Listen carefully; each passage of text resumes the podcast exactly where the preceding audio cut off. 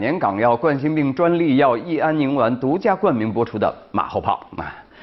呃，话说常年去超市买菜的呃市民，呃，他有个发现啊，很多生鲜蔬菜呢被五颜六色的胶带捆在一起。央视报道啊，说这样的包装有毒的啊，呃，这个甲醛超标十倍啊。呃，走访市场，记者啊，不少超市呢销售蔬菜水果呢都直接用这个胶带捆绑的。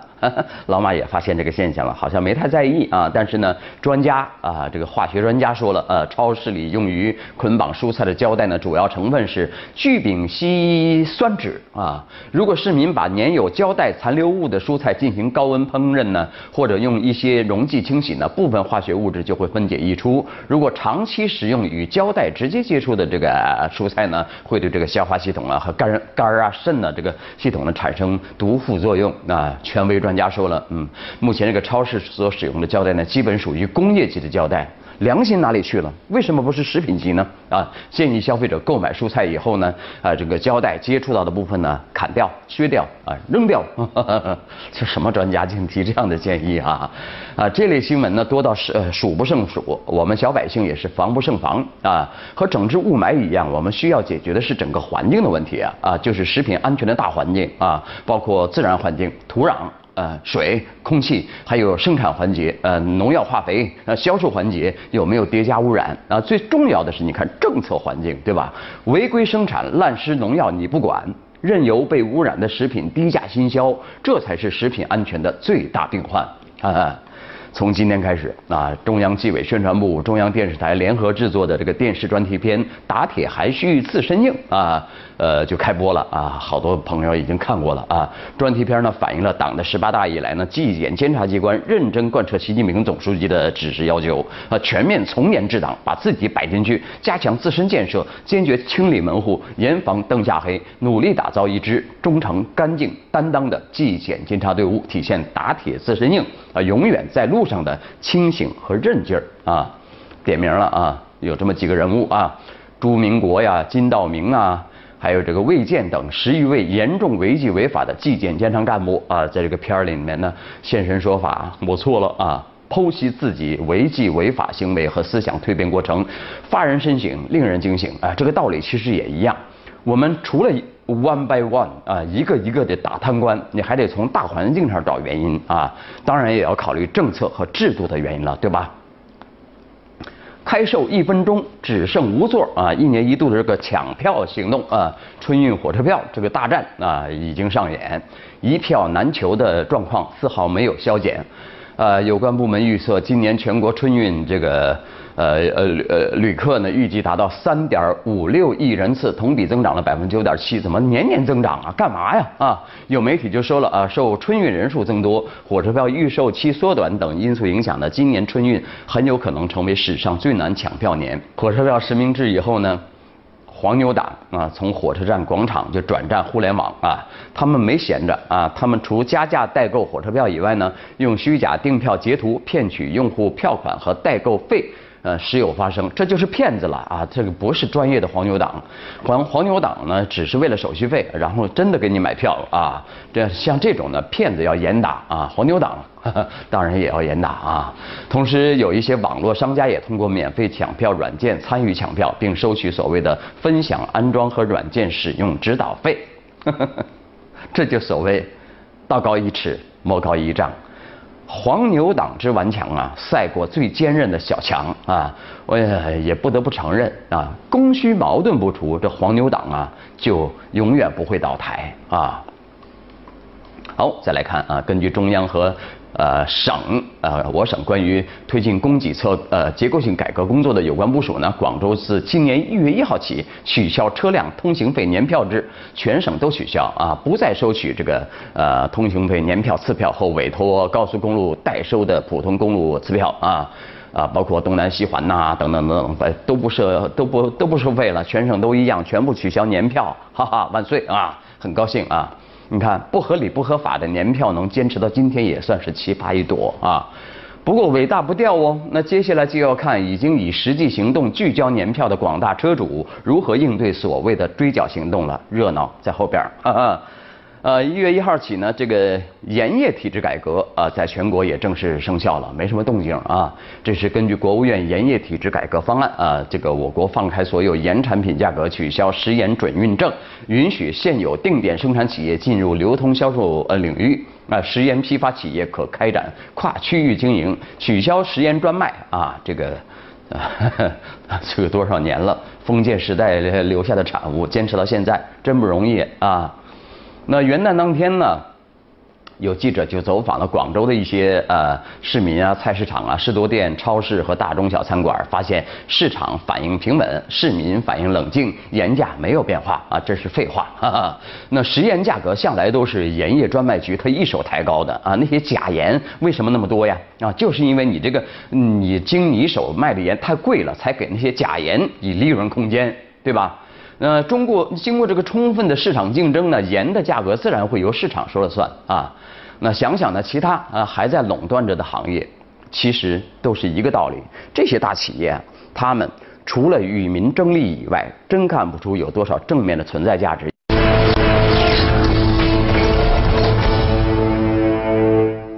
各地网约车新规都陆续落地执行了，很多老司机离开了，留下来的也不轻松了啊！最近有媒体报道，宁波首开网约车资格证考试通过率只有多少？两成左右嘞啊！其中一些考试内容呢，因为过于冷僻，比如黄宗羲是哪个朝代，你马上答是哪个朝代啊？那居然考网约车要考这个这个题目啊，被舆论指指责是门槛太高。我们来看媒体的评论啊。网约车考证，别让老司机们再为难了。啊，评论说了，这确实是一个令人诧异的结果啊！经济不景气，工作不好找，考个网约车驾照，那难度都快赶上司法考试了啊！呃，照章办事，组织考试啊，好吧，你也合理，但超过合理和必要的范围，问题就来了。比方说宁波地区的考试内容，黄宗羲这个知识点呢，似乎跟司机做好运输服务没有直接的关系啊！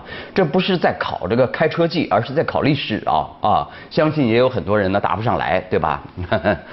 啊，现事实上呢，类似高难度考试内容呢，不是宁波独有的啊。一些地方的考题呢，不仅有丰富的地理和人文知识，还要考场景英语，并且要求能说会听啊。考试难度大，不仅无形中增加了呃参与者成本，限制了进入数量，更严重的是，网约车严把考试关，还将滋生许多流弊。啊，呃，比如难度大，增加的将不仅是时间成本，更是金钱成本啊。这个有关部门从来不管的啊。从各地目前推出的政策来看呢，考试本身不用呃交任何费用吧，无限续考也是免费的吧。但是 参加培训却是要收钱的。再比如媒体报道，广州海珠区收的。呃，六百元一次啊，并且呢，似乎这类机构也不如一些社会机构呃人性化，没有说保证包过，啊，这社会机构说保证包过呀，呃，一次交费无限考试，不过再免呃免不过呢，再免费回炉再造。这可是笔不小的生意哦。目前的网约车新规呢，本身就是一把双刃剑啊。它一方面加固管理，同时也增加了寻租空间啊。有关部门最喜欢这个寻租空间了啊。在网约车考试中呢，说不定哪个屡试不中的司机就起了歪心思，驾照都可以贿贿赂，网约车这种小证反正都要交培训费，还不如考官给您吧，哈哈哈。啊，呃，还节约时间呢，对不对啊？之前网约车已经成为解决社会就业的利器，提供上千万呃上千万个全职或兼职岗位，而大量再就业人员往往年龄比较大啊，文化水平不高，像老马这样的哈。如果如果如果去干网约车，你你考黄东西不是要我命吗？对不对？网约车试题如果再出的刁钻，恐怕是比半斤重举还难喽啊！实际上，交通运输服务是最重要的是诚信和安全。你外宾啊，不会因为开车师傅呃个个口若悬河，How are you 啊，Fine thanks 啊，上知天下知地，就对你的城市产生正面印象啊。更重要的是，司机认真开车，保证我安全，东西掉了可以找得回啊。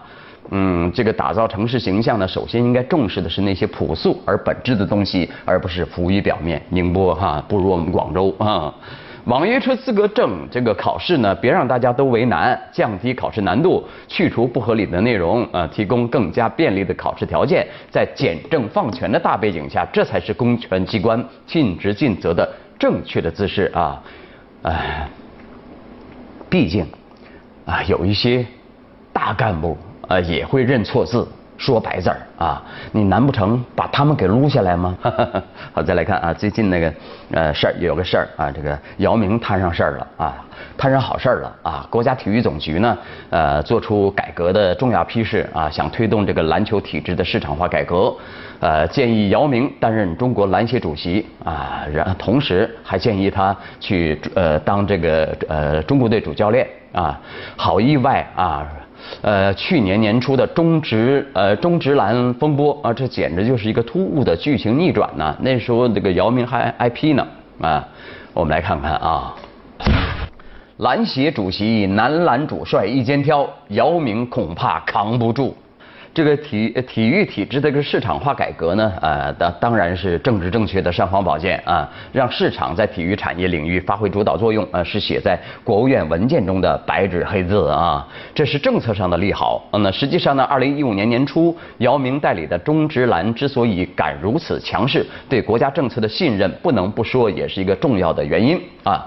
再者是姚明的因素了啊，作为上海这个著名的俱乐部的老板呢。固然不可忽视他商人的自利动机，但同样是商人身份，也可做更积极的评价啊！你看，商人都当了美国总统了，怎怎么就不可以商人当这个呃国家男篮的主教练呢？对不对？所以，由一个熟悉市场运作的人领导篮球体制市场化改革呢，无疑是一种利好。啊，作为目前为止中国最成功的专业篮球运动员，内行人管内行事，无疑再适合不过了啊。同时，也不可忽视姚明作为一名运动员对篮球运动的情怀，这里也不妨多一些理想主义的期待吧。啊，评论说，一直以来啊，篮协与体育总局监管中心几乎是一套人马两块牌子，呃，这次改革将打破这样的局面。篮管中心将分解一部分人去中国奥委会，一部分人去体育协会啊，这样表述呢，可以理解成篮协的性质将根本改变，将不再是在体育总局的一个附属机关。但关于管办分离的措施呢，应该有更加明细的表述啊，明确篮协的独立性。还有个很重要的地方呢，就是建议这个呃姚明啊。既当主席也当教练啊，这样的安排呢很奇怪的啊，这个人的精力有限嘛啊，呃呃，姚明一个人是否能呃兼挑两个如此重要的职位呢？啊，这个的打个问号，不是怀疑他能力啊。那半市场化的体制曾长期制约中国篮球发展，联赛资源开发和利益分配方式存在很多问题，篮球俱乐部经营困难，球员普遍收入不高。那如果这次篮球体制改革能彻底打破官僚化的桎梏，啊，走向充分的市场化，无疑将在整个体育改革领域起到重要的示范作用，其影响祸还不止于此。好，你来我往，这个兰州大学科研人员的一项最新研究成果说了，这个三北防护林工程呢，对我们这个我国的北方大气污染的物的二氧化硫啊、氮氧化物和这个 PM 二点五呢，具有一定的吸附和清除作用啊。呃，在此之前呢，国内对三北防护林工程是否对大气污染物有吸附和清除作用缺乏系统的研究。还有人说了，那这个三北防护林啊，这么呃一建起来，北京就没风了啊，一没风了，这雾霾就吹不掉了，所以现在污染空气污染比较严重了。所以说呢，这个这个研究成果呢，呃，可能是用来反击的啊，那个意思就是说三北防护林还是有用的啊。我们来看网友们怎么评论这事儿哈。有位说了，看看全国还有多少树，树才是最好的空气净化剂啊！地球上万物一切都不能失衡啊！还有位说了，目前政府呢必须减少税收，降低能源价格，开发新能源，提高呃嗯对这个偷排罚款额度，给予环保安监疾控部门实权，并去除地方政府对以上部门的控制，才能从制度上给予环保呃给予保证啊！好了，那今天节目就这样啊。